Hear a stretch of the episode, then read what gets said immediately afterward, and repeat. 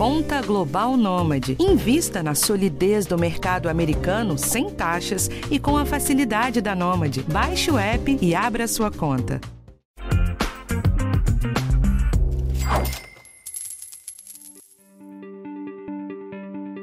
Você talvez esteja um pouco confuso com tanta informação. Os juros subiram, então a renda fixa está mais interessante. A bolsa caiu, então pode ser uma boa hora para entrar. Os fundos imobiliários também se desvalorizaram. Mas vamos botar as ideias no lugar e tentar entender nesse episódio, com gente que sabe do assunto, as melhores ideias para aplicar o seu dinheiro em 2022, seja pouco ou muito. Eu sou Rafael Martins e esse é o podcast educação financeira do G1. Eu queria que logo de saída você pensasse comigo: o que você faria hoje com 100 reais? E com mil reais. E se você tivesse 10 mil agora na sua mão? Pois é, quando eu pensei nesse episódio aqui, essas faixas de dinheiro pareciam muito mais claras entre as pessoas que têm pouca ou bastante grana para investir. Mas enquanto eu escrevia as perguntas para os convidados, eu já comecei a me perguntar se isso fazia sentido.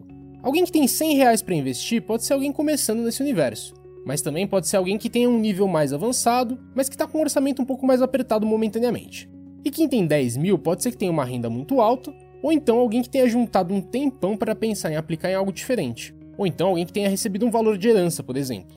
Eu cheguei à conclusão que, independentemente do valor, cada pessoa que ouvir esse podcast vai pensar em algo diferente para fazer com esse dinheiro. Então, em vez de te recomendar onde aplicar, eu procurei escavar as particularidades de 2022 para você descobrir se aquela resposta que você pensou agora há pouco estava certa.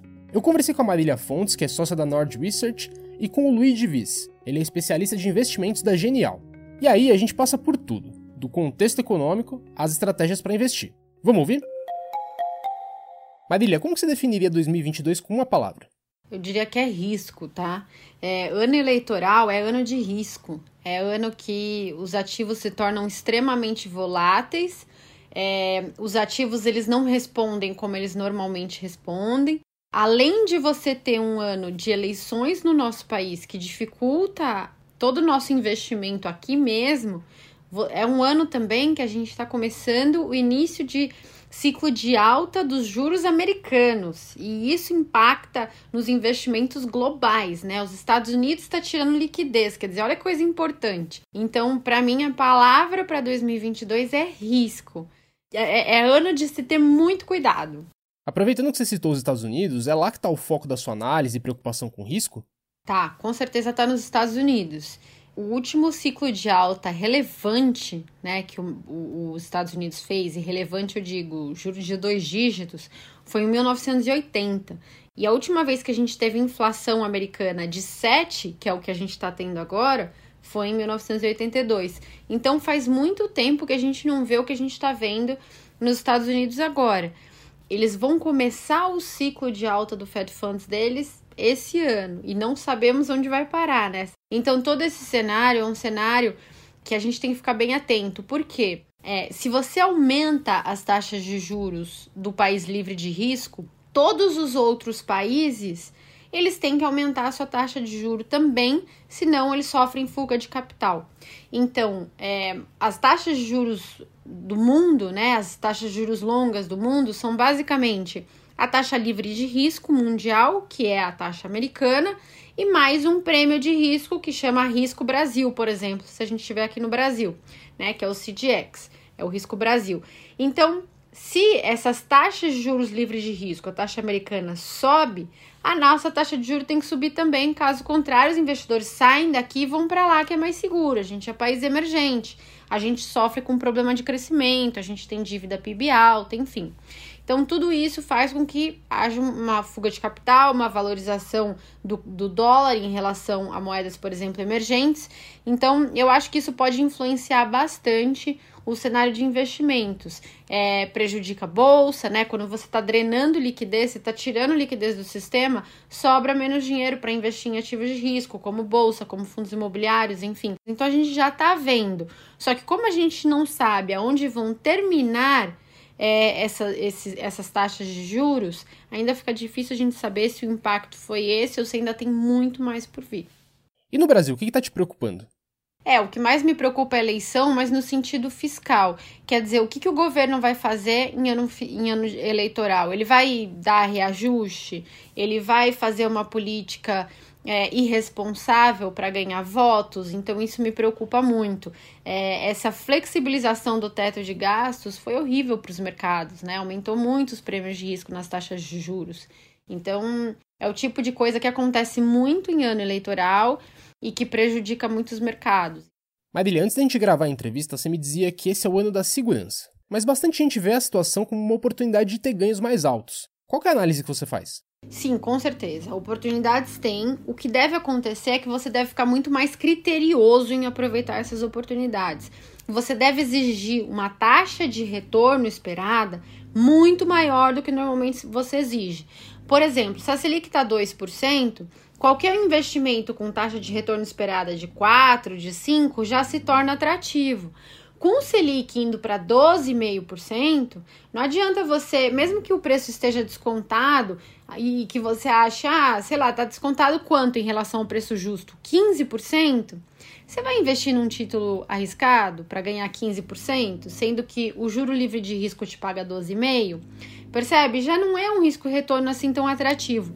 Então, é, é, nessa hora você deve mirar naquelas oportunidades que você acha que tem retorno potencial de 20%, de 30%. E aí o número de oportunidades já cai muito. Ah, o fundo que está abaixo do patrimonial, só que tem muita chance de virar por conta de alguma idiosincrasia né, daquele ativo excelente, você vai colocar um pouquinho.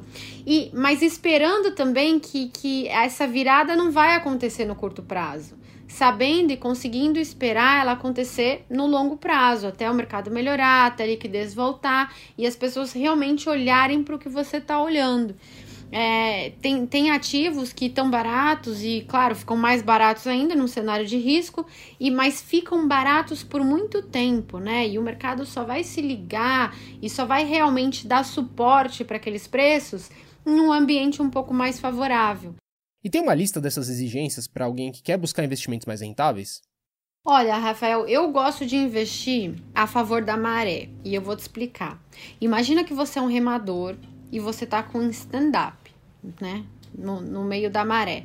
Só que você tá indo a favor da maré. Você pega o seu stand-up, você sobe em cima e você vai tranquilo. Se você tá contra a maré, você tem que ter o melhor barco, você tem que ser o remador mais forte, e mesmo assim, às vezes você vai para trás. Então, assim, além de eu ter minha reserva de emergência, eu gosto, eu, Marília, gosto que os investimentos que eu decida fazer estejam a favor da maré. Num cenário onde os Estados Unidos podem aumentar a taxa de juros de forma mais agressiva, e isso poderia, por exemplo, impactar o câmbio, é, eu gosto de estar em empresas que eu acho que estão descontadas, que eu acho que tem uma margem de segurança de 20, 30% de ganho, mas que sejam, por exemplo, exportadoras, né? Eu acho que operando assim, você fica muito mais blindado e você não tem que esperar tanto tempo, tantos anos para que a sua tese de investimento se realize. Porque se você demorar dois anos, por exemplo, para sua tese se concretizar, aí o retorno não tem que mais ser, o retorno esperado não tem que ser mais de 20, tem que ser de 40, né? Porque tem, você tem dois anos aí contabilizados do retorno livre de risco. Então, vai ficando cada vez mais difícil aqueles investimentos fazerem sentido. Eu volto já com a conversa com o Luigi Viz. Bom, o que eu conversei com o Luigi é mais sobre a prática. Com o dinheiro na mão, qual que é o jeito certo de agir? E ele explica bem por que a quantidade de grana faz menos diferença do que a gente imagina. Luigi, assim como eu perguntei para Marília Fontes, eu queria saber de você qual é o fator definidor de 2022. E você me disse juros, que a gente vai ter um ano de juro alto. Antes da gente entrar nos valores que a gente menciona no título do episódio, qual é o cuidado que se deve ter com a estratégia de investimento nesse contexto? Uh, o primeiro ponto é lembrar sempre que o mercado financeiro uh, ele antecipa os movimentos, né? Por, por exemplo, uh, apesar da gente estar com esse patamar de juros muito alto, isso não, não, digamos assim, invalida as opções de investimento de renda variável. nos preços atuais desses ativos já está refletido esse cenário de juros muito altos, tá?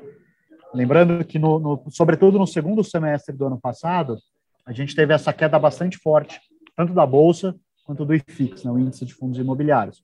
E um dos motivos que, que, que, que levou a essa queda foi justamente o Banco Central, e a, por culpa da inflação persistentemente mais alta, o Banco Central surpreendeu o mercado fazendo aumentos muito agressivos na taxa Selic, aumentos que no começo de 2021 ainda não estavam previstos. Então, a gente acredita que para os investidores que se encaixam no perfil para ter renda variável no portfólio, ela pode sim, deve ser sim avaliada, tá, como uma alternativa de investimento.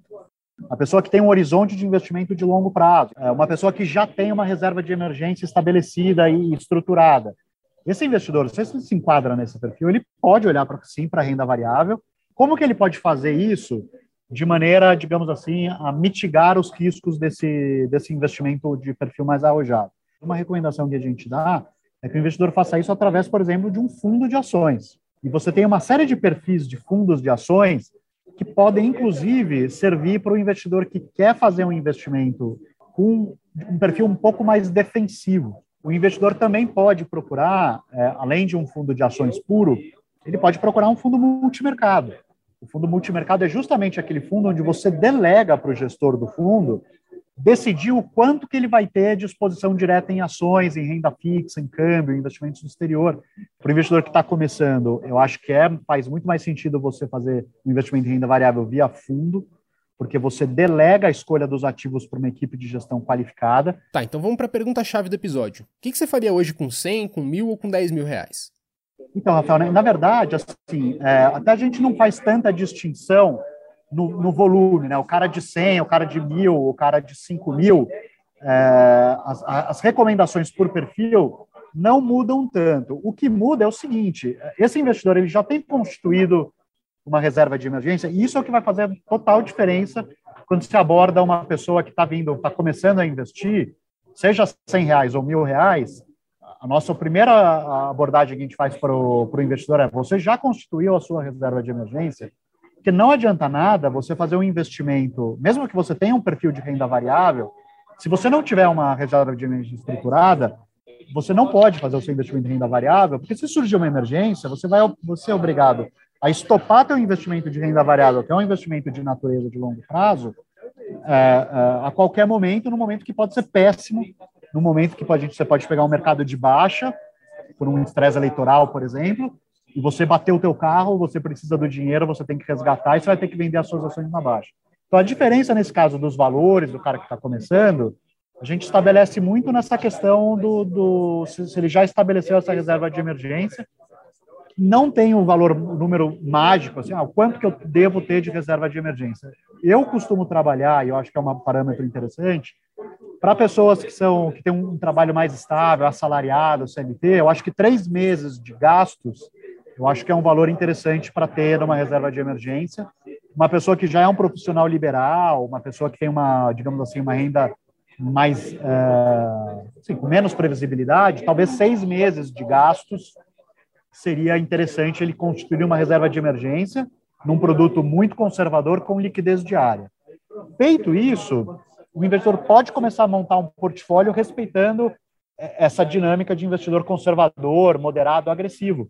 Mas a gente volta ao ponto que eu, que eu comecei para você. Mesmo um investidor que se enquadra num perfil arrojado, a gente não vai recomendar renda variável para ele até que ele tenha essa reserva de emergência estabelecida, justamente é, ele poder fazer o investimento de renda variável de longo prazo e ter essa segurança que ele vai conseguir manter, né? Tá, então a quantia não importa tanto, é isso? a questão do recurso não influencia tanto na divisão de perfil de investidor que a gente vai recomendar, quanto essa questão de ter a reserva de emergência estabelecida. Nas corretoras de valores hoje, você consegue, mesmo com poucos valores, ter acesso a fazer uma carteira diversificada com mil reais. Você, no limite, você já consegue montar um pedaço em renda variável, um fundo de ações, um fundo DI, até fundo multimercado. Você tem hoje fundos com 100 reais, você consegue aplicar. Então, o, o, montante financeiro, mesmo sendo pequeno, ele não, não necessariamente vai mudar a nossa recomendação de estratégias de investimento, quanto essa questão de se, de se a pessoa já tem ou não essa, esse colchão de segurança estruturado. Mas a partir daí, como que o investidor vai tirar o melhor dessa grana que ele tem disponível para aplicar?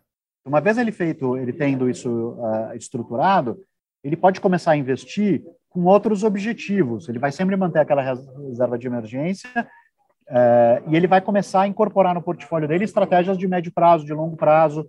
Ele pode. É, tem pessoas que gostam de, uma vez estabelecida a reserva de emergência, o primeiro passo é começar a construir uma aplicação com viés de previdência. Ele fala assim, olha, eu consigo no meu orçamento separar 100 reais por mês. Ele pode começar a poupar num investimento de longuíssimo prazo naquele que ele vai esquecer, que ele não vai mexer. Outras pessoas já começam, preferem fazer já, é, começar montar o portfólio diversificado por, por perfil de investidor. Se você é conservador, a gente tem os percentuais que você deve ter em renda fixa, em multimercado, em ações.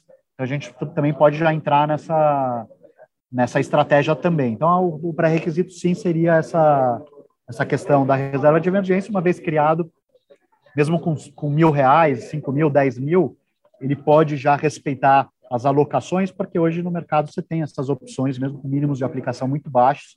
Então, você já conseguiria montar uma carteira de um investidor moderado, que pode ter um pouco de renda fixa, multimercado e ações, mesmo com mil reais, ele conseguiria fazer. Bom, acho que dá pra gente resumir bastante esse episódio assim. Pensa menos na quantia que você tem na mão agora e mais no estágio que você tá na sua vida financeira. Se você não tiver nenhuma reserva e tiver 10 mil reais, é mais negócio você montar ela direitinho do que pensar em oportunidade de pegar uma rentabilidade grande. Então, continuam valendo aquelas máximas. Primeiro, organiza um orçamento bacana. Começou a sobrar? Tenta matar suas dívidas. Vai montando sua reserva, mesmo se for devagarinho. Terminou a reserva? Pensa com carinho na sua aposentadoria com tudo isso mapeado, parte para o perfil de investidor e monta os seus objetivos financeiros. O melhor jeito de fazer render o dinheiro é saber onde você quer usar, muito mais do que a quantia que você tem hoje. Então, gente, esse foi o episódio de hoje e na semana que vem tem um tema diferente para você. O podcast de Educação Financeira está disponível no G1, no Globoplay ou na sua plataforma de áudio preferida. Então não deixa de seguir o podcast no Spotify ou na Amazon, de assinar no Apple Podcasts, de se inscrever no Google Podcasts ou no Castbox ou então de favoritar a gente na Deezer. Assim você recebe uma notificação sempre que um novo episódio estiver disponível. E não deixe de avaliar o podcast nas plataformas, para esse conteúdo chegar para mais gente, tá bom? Eu sou Rafael Martins, eu assino o roteiro desse episódio e a edição é do Gabriel de Campos. Um abraço para você e até a próxima. Oh.